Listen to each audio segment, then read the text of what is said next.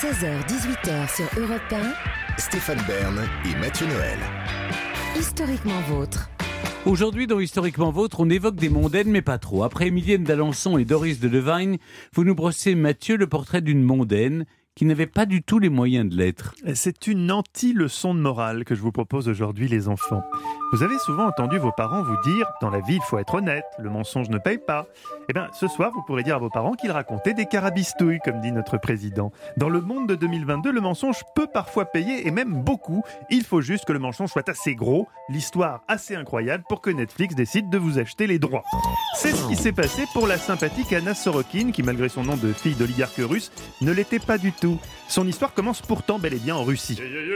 Fascinante Russie de Dostoïevski qui disait La vie et le mensonge sont synonymes. Anna a-t-elle lu Dostoïevski? En tout cas, cette milléniale a fait honneur à la formule en dupant pendant des années les plus hautes sphères de l'élite new-yorkaise. Elle a tellement excellé dans le mensonge qu'elle a fini par y croire elle-même. Tout commence donc à Moscou. Anna voit le jour en 1991 sous le nom prédestiné donc de Sorokin, un dérivé du mot pi en russe. Stéphane, vous savez imiter la pie? Coin, coin. Vous ne savez pas, c'est pas grave, la pie fait plutôt et surtout, la pie est voleuse. Sommes-nous face à un cas de déterminisme patronymique Peut-être? Chez les Sorokin, la vie est rude. En tout cas, le père est un ancien conducteur de camion reconverti dans la chaufferie. Sa mère tient la caisse de l'épicerie du quartier. Anna vit dans une cité grise et déprimante. Seul moyen de s'évader, regarder depuis sa fenêtre mal isolée les avions décoller depuis l'aéroport.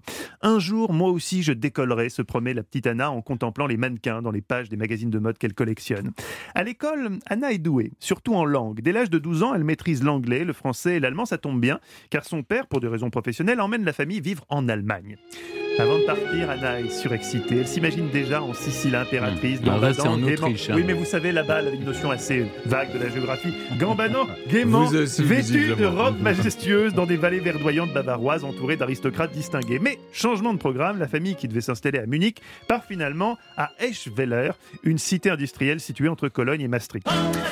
Les podiums des défilés haute couture sont encore loin. Les aspirations d'Anna sont totalement décalées par rapport à celles de ses camarades de classe qui n'ont de cesse de la railler sur le choix de ses tenues beaucoup trop apprêtées. Elle est surnommée Barbie.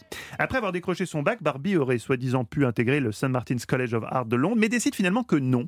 Elle va plutôt aller à Berlin suivre un stage dans une agence de relations publiques avant de dire non, finalement, je vais à Paris. Alors là, ça y est, elle est dans son élément, l'occasion pour elle de changer de nom. D'Anna Sorokin, elle devient Anna Delvey, puis décroche un stage au magazine Purple. Elle intègre le monde de l'art et enchaîne les vernissages, les expos, les soirées mondaines. Elle en profite pour faire ce que n'importe qui refait dans de telles circonstances pour grimper encore un peu plus dans l'échelle sociale. La pipe. Non, Stéphane, pas la pipe, la pipe moderne. Instagram. Elle s'inscrit sur Instagram et son compte Insta, ça va être le début de l'arnaque. Son idée est toute bête, se faire passer en image pour une véritable mondaine, une jet-setteuse, une amie du Gotha.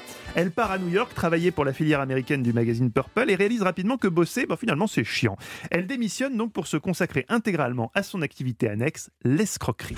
Ça rapporte bien plus. Étape numéro 1, réécrire son histoire. Fille d'un chauffagiste et d'une caissière dans un patelin industriel russe à mater les avions décoller, c'est pas très vendeur. Elle fait simple, héritière d'un milliardaire russe ou allemand, au choix selon son interlocuteur. Elle l'affirme, à 21 ans, elle touchera 60 millions de dollars. Bon, on peut vivre avec. Hein. Oui, pardon, point Berne. Dans la vraie vie, Stéphane, les gens peuvent vivre effectivement avec 60 millions de dollars. Chichement, mais ils peuvent. Bref, au début, ça marche. Personne ne se méfie.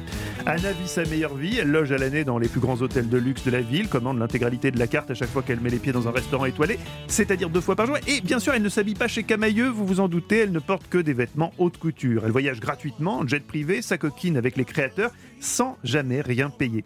Un jour, elle fait la connaissance d'une certaine Rachel, qui est employée au service photo du magazine Vanity Fair. Comme souvent, lorsqu'Anna rencontre quelqu'un, pour Rachel, c'est le coup de cœur amical. Elle raconte Je ressentais un mélange de pitié et d'admiration pour Anna. Elle n'avait pas beaucoup d'amis, elle n'était pas proche de sa famille. Elle disait que les liens avec ses parents ressemblaient à du business plutôt que de l'affection. Son impulsivité et son manque de tact avaient été la source de tensions entre elle et nos amis communs, mais j'avais l'impression de la comprendre comme personne et je voulais être là pour elle lorsque les autres ne l'étaient pas. Charitable Rachel, mais naïve Rachel. La voilà propulsée meilleure amie d'Anna. Pour mieux anesthésier sa victime, Anna paye l'addition à chaque fois qu'elle sort, en laissant des pourvoirs astronomiques pour asseoir son statut de fille de milliardaire. Puis un jour, Anna invite Rachel au Maroc, dans un hôtel somptueux, en affirmant qu'elle a tout réglé d'avance. Au bout de quelques jours, le directeur d'hôtel annonce à Anna que sa carte a été refusée.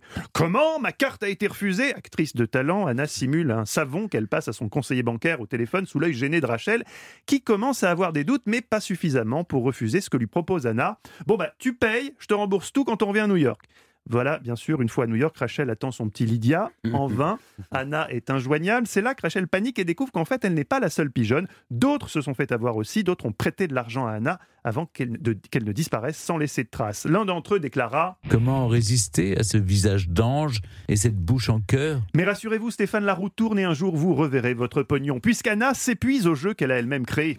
À force d'emprunter des sommes folles, la banque euh, lui réclame 100 000 dollars qu'elle n'a évidemment pas euh, pu rembourser, puisqu'elle n'a même pas commencé à rembourser un seul dollar. Elle se fait virer de son hôtel de luxe, qui lui servait de Airbnb, pour un impayé de 12 000 dollars. Plutôt que de se rendre, Anna décide alors de se déclarer en burn-out et de séjourner dans un centre de réhabilitation à Los Angeles sous un faux nom et sans payer bien sûr, au point où elle en est. Mais cette fois, il est trop tard, des enquêtes sont lancées un peu partout aux États-Unis et en Allemagne où la police va interroger ses parents. Elle est finalement retrouvée, arrêtée en octobre 2017 et emprisonnée à Rikers Island. Et là, Stéphane, c'est la révélation.